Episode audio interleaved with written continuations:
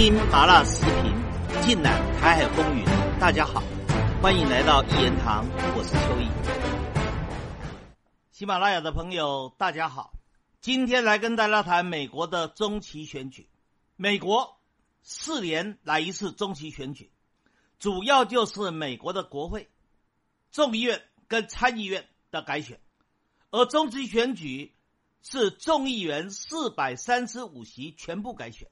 而参议院呢，在一百席的参议员里面，只改选三十五席，在美国的政坛上面，能够掌控了众议院跟参议院的多数，那作为执政的总统，就比较容易去推动他的政策。过去的两年，拜登担任美国的总统，能力很差，可是，在执政的过程里面，叫有惊无险。为什么？就是因为众议院跟参议院都是由民主党掌握，而民主党基本还是会帮拜登护航的，所以拜登才能够有惊无险，甚至在有惊无险之余呢，还可以去到达前任的特朗普。例如说，当时众议院的议长佩洛西发动去调查特朗普。在美国国会暴力事件里面，他扮演什么样的角色？可以说把特朗普搞得是一身腥、灰头土脸。从这里你就知道这个中期选举有多么的重要。而这一次在选前，各个媒体的预测都认为说，这次的中期选举叫做红潮涌动。什么叫红潮？因为共和党的代表色是红色，而民主党的代表色是蓝色，也就是说，大家都预测共和党一定会大胜，一定会狂胜，不但可以拿下众议院，连参议院都可以拿下来。那如果说众议院跟参议院都改由共和党当家，那这时候拜登未来的两年的任期。那就真的挚爱难行了。这时候的拜登，不但想要推的政策都没有办法在国会上过关，而且呢，国会还可以推动对拜登的调查案，甚至弹劾案。打个比方来说，共和党就蠢蠢欲动，想调查拜登的宝贝儿子杭特，在乌克兰境内不是搞了很多生化武器的实验室吗？而且还跟乌克兰的当局去搞军火买卖吗？那这个如果调查下去的话，你说拜登不死也要脱层皮，甚至会引发对拜登的弹劾案，使得拜登不但连任无望，而且呢，在未来的两年执政，那可以说是双脚进残，要进加护病房了。这就是中期选举的重要的地方。可是这一次的中期选举到今天我录音的这一刻，目前的结果并没有出现媒体所预测的红潮涌动，也就是并没有看到共和党有狂胜大胜。目前所看到的两个党呢势均力敌，两个党几乎是撕咬纠缠，几近于肉搏。就众议院来说，情势稍微明朗，可以说。共和党在众议院是占了优势的，而共和党的党团的领袖麦卡锡也可能成为新的共和党在众议院里面的议长。也就是说，就众议院来讲，大概共和党以目前开票的结果，共和党是赢家，没有什么悬念。可是参议院呐，那个争议就大了。不是三十五席参议员要改选吗？到我录音的这一刻，目前是四十九对四十八，也就是目前为止是共和党拿下四十九席，而民主党保住了四十八席，还剩下三席，对不对？共和党很可能拿下一到二席。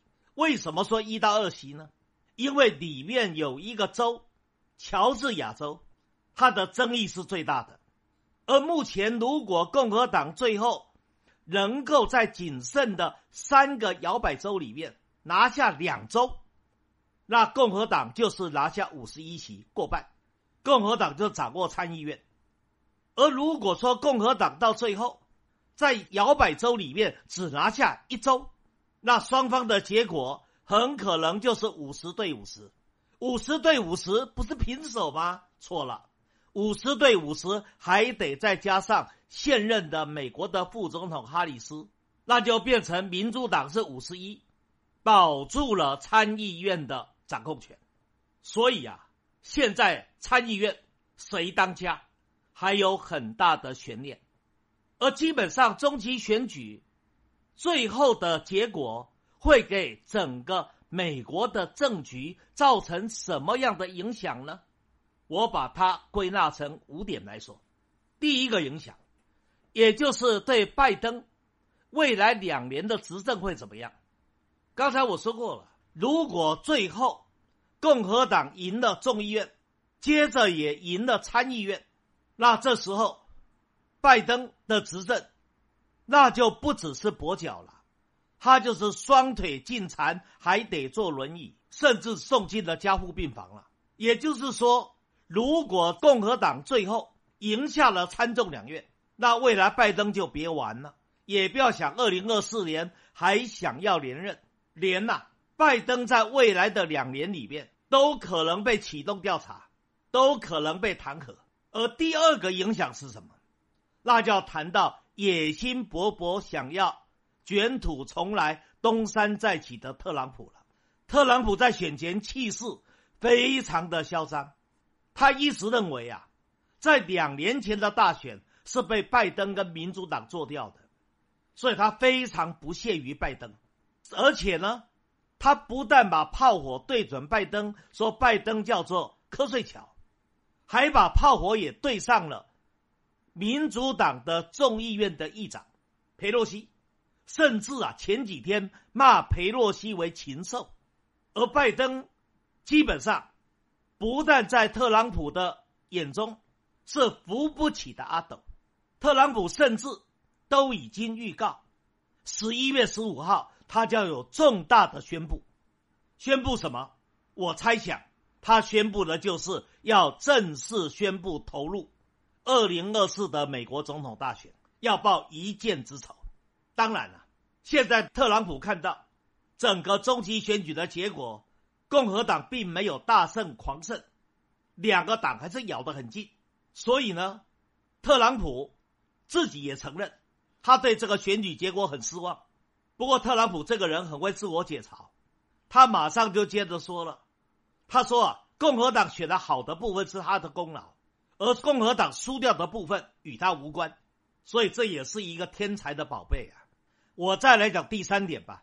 第三点呢，就涉及到俄乌战争，乌克兰的下场。现在在俄乌战场上面。乌克兰正在大反攻，现在反攻的主要的地点在赫尔松，乌军反攻的绩效非常的好，俄罗斯的军队节节败退。可是呢，为什么乌军反攻会成功？因为美国提供给了乌克兰许许多多的现代的武器跟充沛的资金。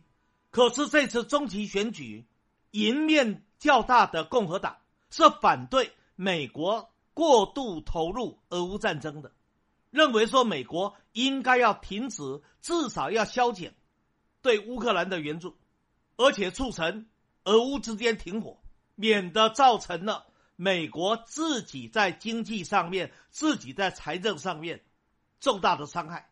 所以，如果说共和党赢了众议院跟参议院两个院，甚至他只要拿下了众议院。